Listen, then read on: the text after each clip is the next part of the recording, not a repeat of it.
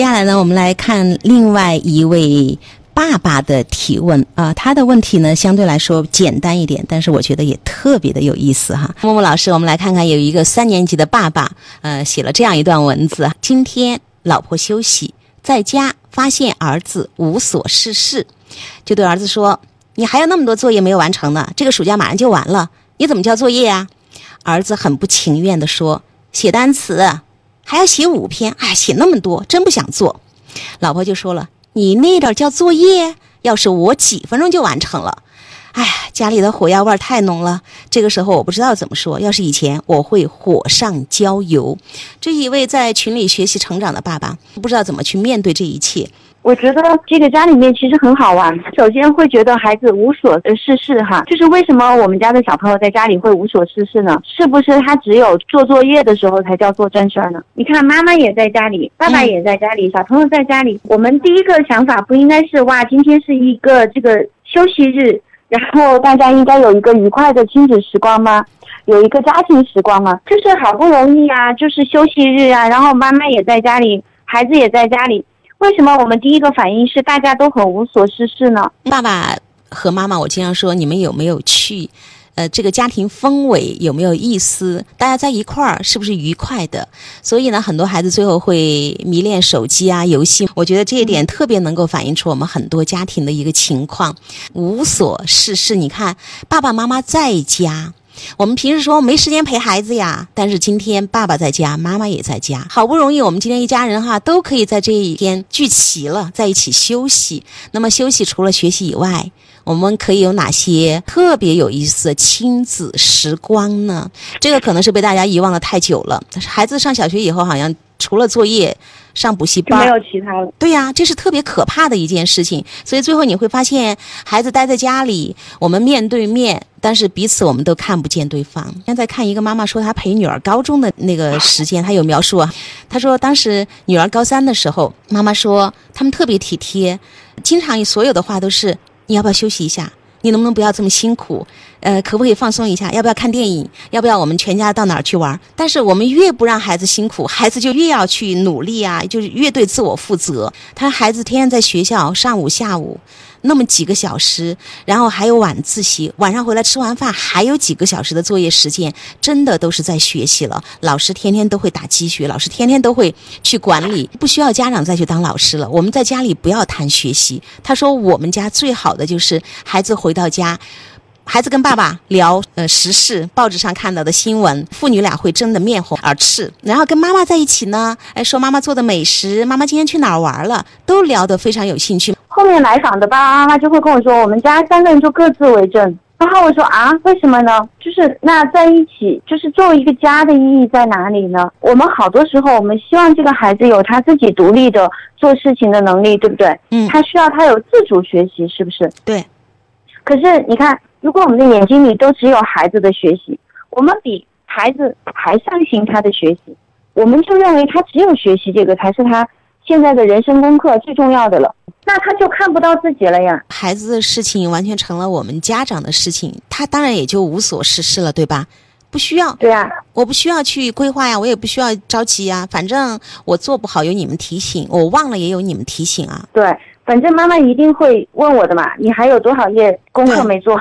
因为我会觉得妈妈其实还挺着急的。然后孩子呢说了一句话，他说啊，单词还有。好像五页没有写，是不是？嗯，对啊。像这个时候单词还要写五篇，妈妈用的方法是什么？打击他，对不对？你那点儿也叫作业，对。我们可能会用我们自己的状态去明显的去评判孩子。那这种说话的方式是为了什么呢？是为了彰显我们自己很厉害，对吗？对啊，我几分钟就做完了，妈妈就这样表达的。可是你赢了呀，你几分钟做完了，孩子作业还是没有做，而且孩子就是觉得我就是做不完啊，我就是比不过你啊，我输了呀。你看我输的多彻底，对吧？嗯，对，那你来做吧。我就是学习成绩不好呀。你当年读书好，你对呀，你本来就厉害啊。你是大人，那你可可厉害了。所以这个状态接下去之后，其实对于鼓励这个孩子去学习是没有意义的嘛。妈妈就是在打击一个三年级的小朋友，让他觉得自己很无能或者是很低能，对吧？是的，这个时候你看，我们说爸爸是这个家里的太阳，是不是？爸爸已经感受到这个家里面有这个火药味了。那这个时候，爸爸可以来做点什么呢？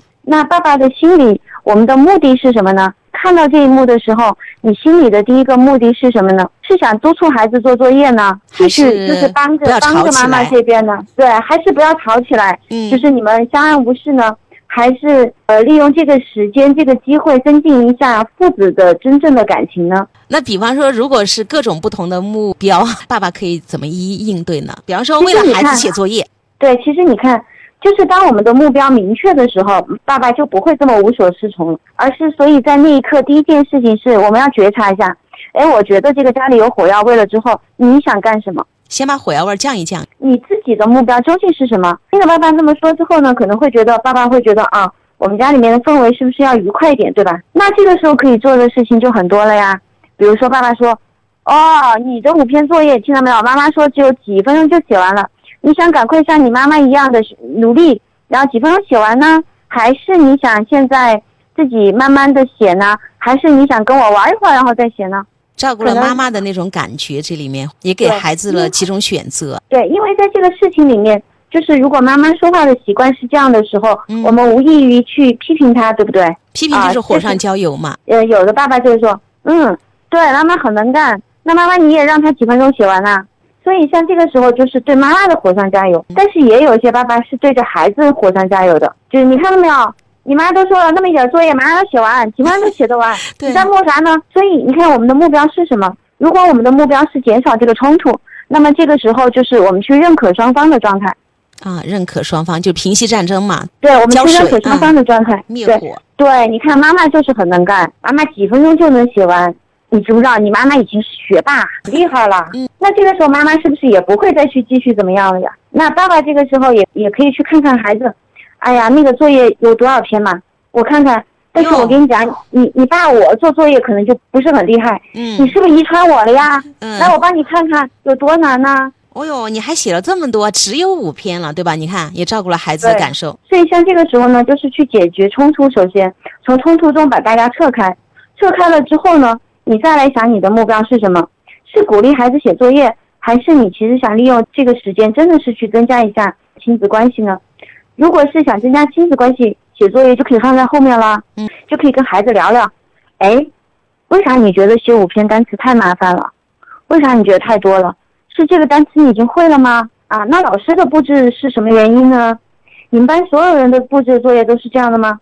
只有去跟孩子聊你认觉得麻烦吗？给我们一个机会，真正的去看到这个家里面的孩子，然后让孩子跟我们增加加交流。所以像这个时候呢，可能就需要爸爸去帮助，去看看，哎，这个孩子不想写这几篇作业的原因是什么？因为其实孩子在抱怨的时候，我们说要听得惯，不符合我们期望的，对吧？你看还有五篇哎呀，真是太多了，都不想写了。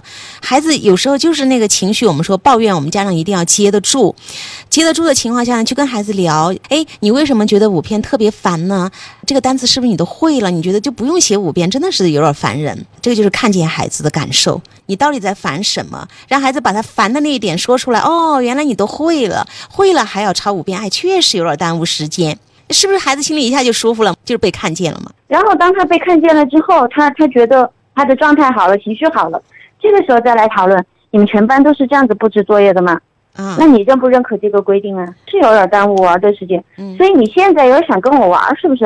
是不是有点想玩？那我们就先玩嘛，我们就先休息啊。因为事实上，孩子并没有想违背这个规则，发现了没有？人家并没有觉得，呃，学校老师布置的这个统一的作业，他有什么太多的，好像一定要怎么样的一个对抗。就是抱怨一下，我就抱怨一两句，但是家长就会真的觉得孩子就你就怎么就不做作业了？你学生你不做作业吗？我们真的就是上岗上线的那种，没办法去倾听孩子。就是如果特别容易上岗上线的话呢，还是要看一下是什么样的原因，就是为什么我们容易把这个事情放大化，是不是爸爸妈妈背后的焦虑？就是我们在影响孩子的状态。其实我们好多时候做咨询的时候呢，啊，你看暑假都要结束了，他作业还没有做完。我说这不是还有这么多天吗？他还有多少作业吗？嗯，我我看了一下，如果现在按他的进度去做，倒是也做得完。我说那那不就行了吗？然后妈妈又会说，那我就怕他做不完呢。然后我就会问问，如果真的做不完会怎么样呢？就没有书读了吗？对，如果真的做不完，会有什么样的情况呢？究竟上让孩子自己去面对这个他没有做完的情况，还是我们每一个人小的时候假期结束之前的那个赶作业应该都做过吧？就是肯定都有嘛。就是我想玩，然后到了最后，但是我其实并不想挑战这个这个学校的权威，然后。我就最后会把作业赶完的呀。但是家长追求一种我们理想的状态哈，为什么到最后呢？好习惯多好啊，他提前就把作业做完了嘛，还可以预习复习。一般像这种时候，我都会问这个爸爸妈妈，我说你们做事情在工作的时候，真的都是提前完成的吗？有没有拖延过？不想做的工作有没有拖延过？有没有拖到最后的时刻？我想都有吧。是个人呢，我们都原谅自己啊。怎么到了孩子那，孩子就要变成神了呢？就是关于无所事事，你说家还是一个家的样子嘛？这一点聊聊吧。我们让每一个人在家里面去感受到温暖，感受到有趣，感受到他在这个家里的价值，然后他才会真正的有力量迈出在外面去做他的正事儿和有意义和有价值的地方的那一步。所有的妈妈和爸爸们，先让家变得温暖而有趣吧。让家成为家的样子，而不是一个学校、一个学习的训练场、另外一个教室。谢谢木木老师，再见，再见。